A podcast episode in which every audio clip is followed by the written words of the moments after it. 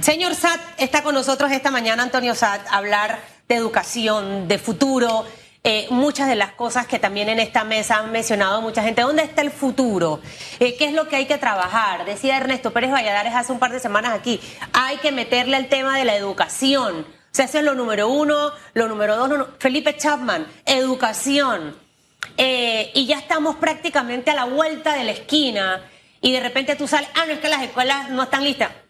Que yo sepa, desde mi época de periodista, nunca han estado 100% listas para recibir a los estudiantes. Eh, ¿Cómo está ese ambiente? Ustedes están recorriendo muchísimo el país, precisamente en ese gran programa Todo Panamá, donde hay gente que está trabajando desinteresadamente por el futuro de este país, Antonio. Buenos días, muchas gracias. Así es, Bienvenido. nosotros eh, consideramos que el tema educativo es un tema primordial, prioritario para el país y por eso nuestra organización Todo Panamá eh, aliado con un grupo importante de, organizaciones, eh, hemos decidido involucrarnos en este tema, sobre todo porque sabemos que la educación no puede esperar. Ya tenemos más de 26 meses eh, que los jóvenes no han regresado presencialmente a las aulas y eso es muy difícil medir el impacto negativo que puede tener sobre el futuro de estos jóvenes y también sobre el futuro del país, porque como bien saben, estos jóvenes son el futuro que van a aportar a la economía, que van a ayudar que la economía de Panamá sea una economía productiva, que la calidad del bienestar eh, social eh, del país eh, se vea impactado positivo o negativamente. Así que el tema educativo es prioridad uno y por eso estamos tratando de ser parte de la solución. Nosotros vemos con entusiasmo. Hay cosas que a mí me tocan el corazón porque yo estoy aquí producto de la educación. yo crecí en extrema pobreza, yo no debí pasar de sexto grado pero hubo una serie de circunstancias que permitieron, por el esfuerzo nuestro, por el de la familia, por de algunos allegados, amigos, que pude seguir estudiando. Y yo, yo sé que la educación rinde frutos, y es lo que le digo siempre a los jóvenes cada oportunidad, cada oportunidad que tengo. Le hago esta introducción porque, no sé, a veces hablo con algunos padres de familia y me descorazona. Yo el año pasado me entusiasmé a mediados de año cuando mis hijos volvieron a clases presenciales, yo estuve a punto de llorar aquí en cámara.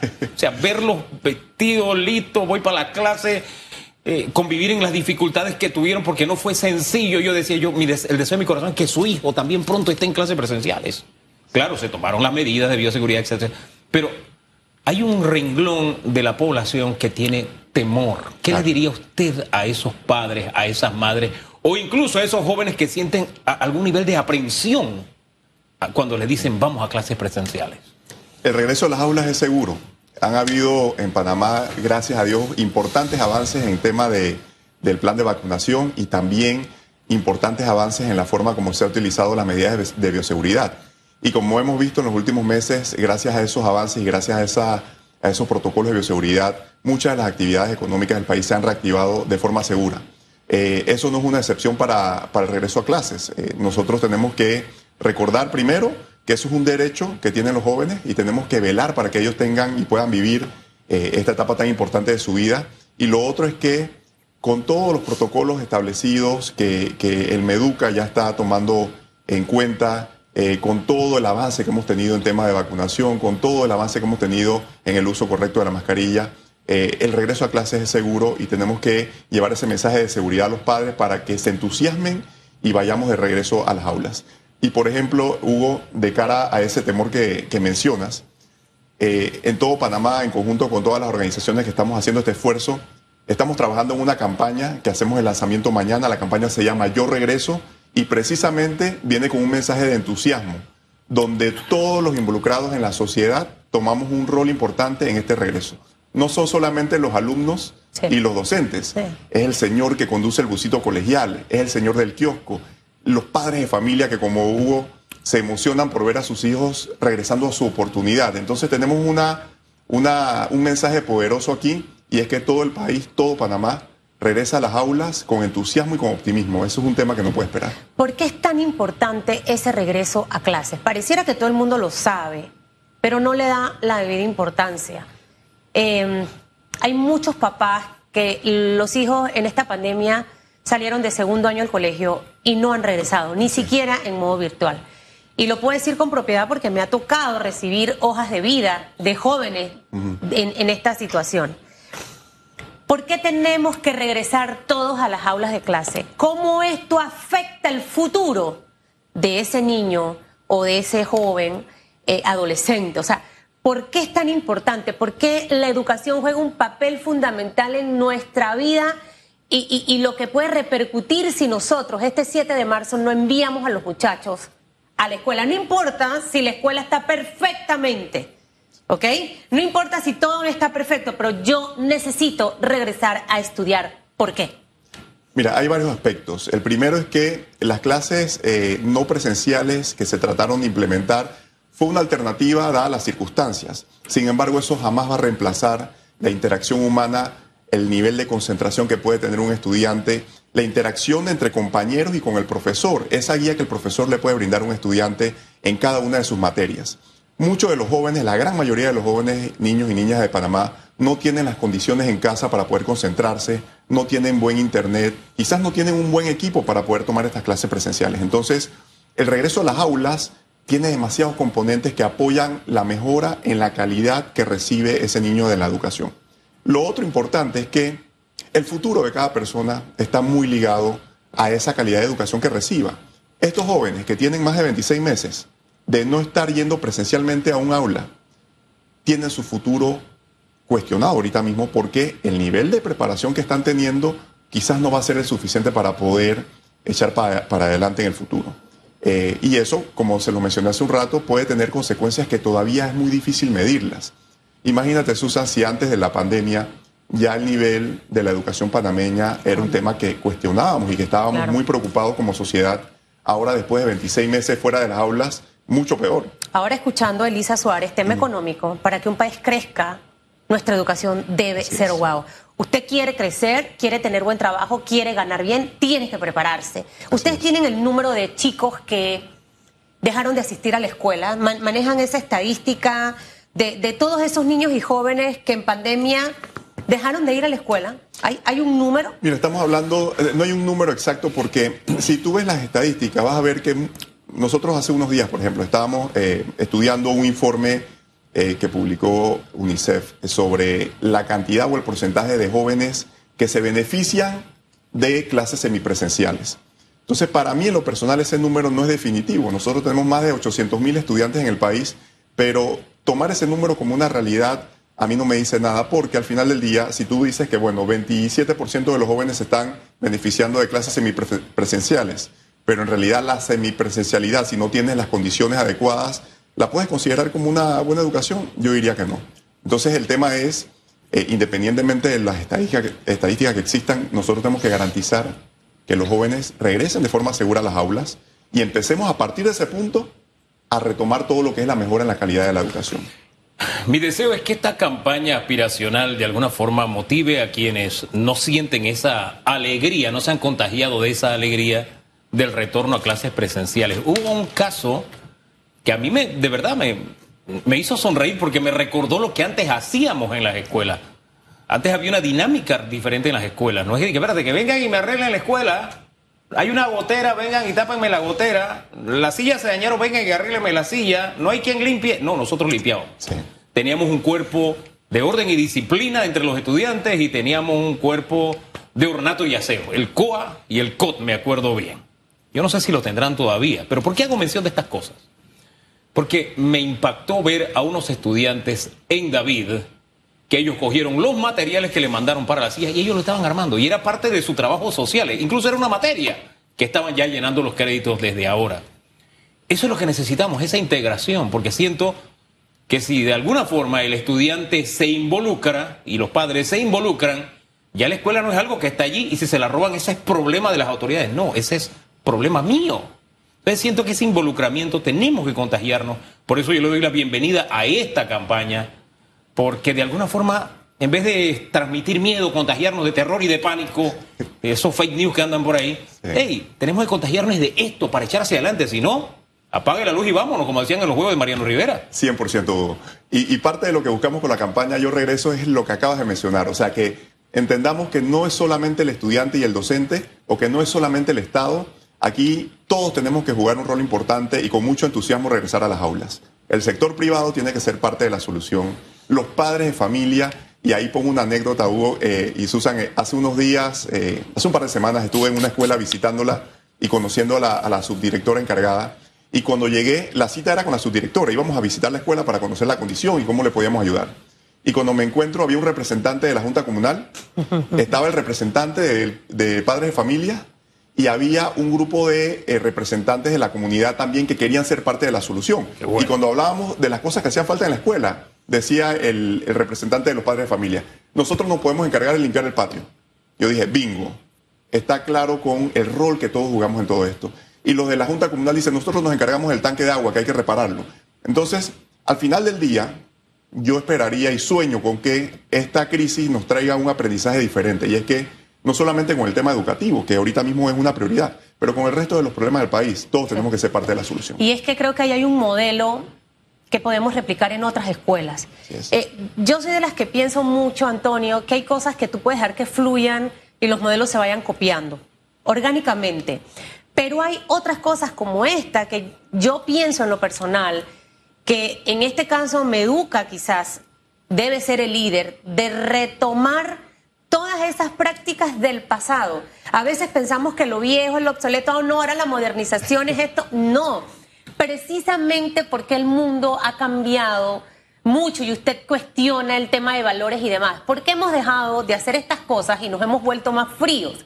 Entonces creo que el retomar todas esas prácticas donde el padre de familia, más allá de estar en una sesión de plata, de ingresos y demás, tenga también otras actividades que conecten precisamente las autoridades educativas, los padres de familia, los estudiantes y, y las autoridades locales. Lo dejo allí porque pienso que es un proyecto que puede retomar.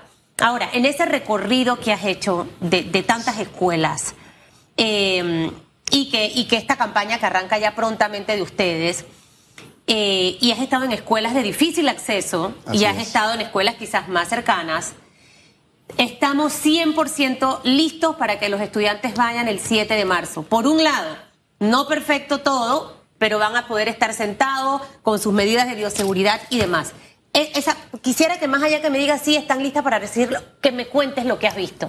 Bueno, he visto varias cosas. Primero, no estamos al 100% listos porque la situación no es perfecta, pero sí están habiendo avances importantes y he percibido en las reuniones que he podido tener con las autoridades de que hay un enfoque en que se logre. Quizás no se va a lograr perfectamente, como bien lo mencionas, pero las escuelas van a tener las condiciones necesarias para poder volver. O sea que, en primera instancia, eso es una realidad. Vamos a tener las condiciones para, para volver, no de forma perfecta, pero vamos a volver. Eh, y lo otro, he percibido mucho entusiasmo. O sea, eh, hace unos días también estuve en otra escuela y la directora tenía todo el grupo de trabajo allí, gente del, Ministerio de Obras Públicas trabajando en los techos, eh, arreglando el jardín. Por otro lado, las personas poniendo todas la- las señalizaciones en el piso para el tema de distanciamiento. Lo que he percibido es que hay mucha gente buena también preparándose para esto. El cuerpo docente se está preparando y yo me quedo con eso positivo. Siempre vamos a encontrar una que otra excepción que tiene, como decimos en buen panameño, un problema para cada solución.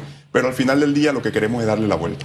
Queremos enfocarnos en lo positivo y yo he percibido, y se los digo de verdad con mucho entusiasmo, de que está habiendo un entusiasmo de diferentes grupos, de diferentes gremios.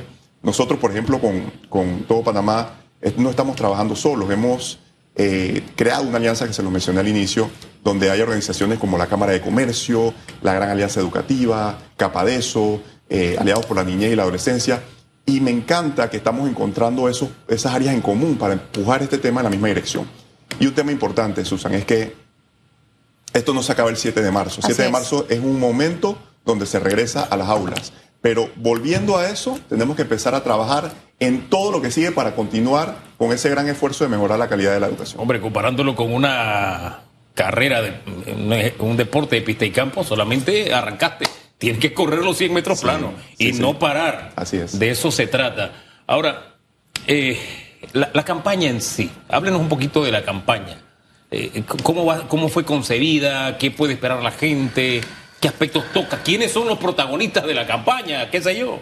Bueno, primero, en todo Panamá, en el pasado ya hubo una experiencia, un par de experiencias bastante positivas con el tema de unir esfuerzos para sacar mensajes de comunicación sencillos y que lleguen a todas las personas. Iniciamos con la campaña de El virus lo paro yo. bien lo recordarán, cuando estábamos en pleno 2020 y la crisis de la pandemia nos golpeaba durísimo. 2021, eh, todo el tema de apoyar el mensaje positivo y educado sobre el tema de la vacunación. Y ahora con el tema de la campaña Yo Regreso, eh, lo que buscamos, Hugo, es poder llevar un mensaje, como, como les comuniqué hace un momento, de optimismo, pero sobre todo donde los actores sean los estudiantes, los niños, los profesores, los directores de colegio. Y ustedes no saben la cantidad de belleza de mensajes que hemos recopilado en este andar de niños que expresan las razones por las cuales ellos regresan. Cuénteme, cuéntenos. Yo regreso a mi oportunidad, por ejemplo, de poderme preparar para el futuro. Yo regreso a mis canchas. Yo regreso con mis alumnos, el mensaje del profesor. Yo regreso a mi ruta, el, señor del busito colegial. Y así por el estilo nos vamos a encontrar con mucha gente que se identifica con esto. Los padres de familia que regresan por el futuro de sus hijos, pero también para poder dedicarle más tiempo y más concentración al tema de su trabajo. Todo el que tiene hijos en etapa escolar y al mismo tiempo tiene que trabajar sabe que no ha sido nada fácil poder atender oh. a esos muchachos en, la casa y al mismo tiempo atender el trabajo. Entonces, esto, esto del regreso a clases, no solamente por retomar la educación, sino por el resto de consecuencias que tiene, eh, se genera un círculo virtuoso que al final impacta el bienestar de todos los panameños. Así que Hugo, el mensaje de la campaña es ese, cómo cada panameño se puede adueñar de ella y decir yo regreso, yo acompaño el regreso de estos jóvenes a las aulas. Es una campaña en radio, televisión, redes sociales. Así es. Vamos el día de mañana vamos a tener una conferencia de prensa en el auditorio de la Universidad de la USMA, donde hemos invitado a todos los medios. Ya nos hemos estado también reuniendo con diferentes medios. Estamos dando este tipo de entrevistas para hablar de por qué lo estamos haciendo. Eh, vamos a estar en redes sociales, no solamente a través de las redes de todo Panamá, sino de todos los aliados. Eh, la campaña va a contar con un video promocional donde los actores son precisamente estudiantes de verdad, profesores de verdad.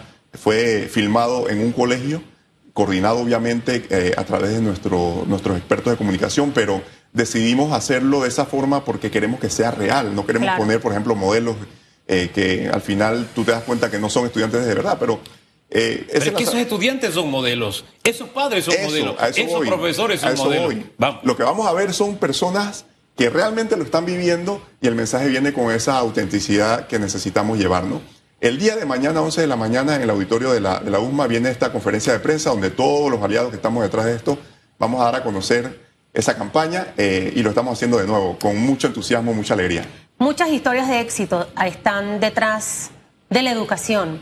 Y creo que si usted es un padre que piensa en el futuro de su hijo, usted ha escuchado mucho esa frase, la educación es la mejor inversión. Pues créame que es la mejor inversión de su vida. Usted se va a morir. Y qué rico es que su hijo quedó siendo un profesional, con una buena casa, con un buen carro, siendo feliz. Entonces, parte de esa felicidad es el estudio. Me gustaría que te despidieras dejando ese mensaje a papás, a maestros y también al gobierno. Esta tarea de educación es de todos, somos todos.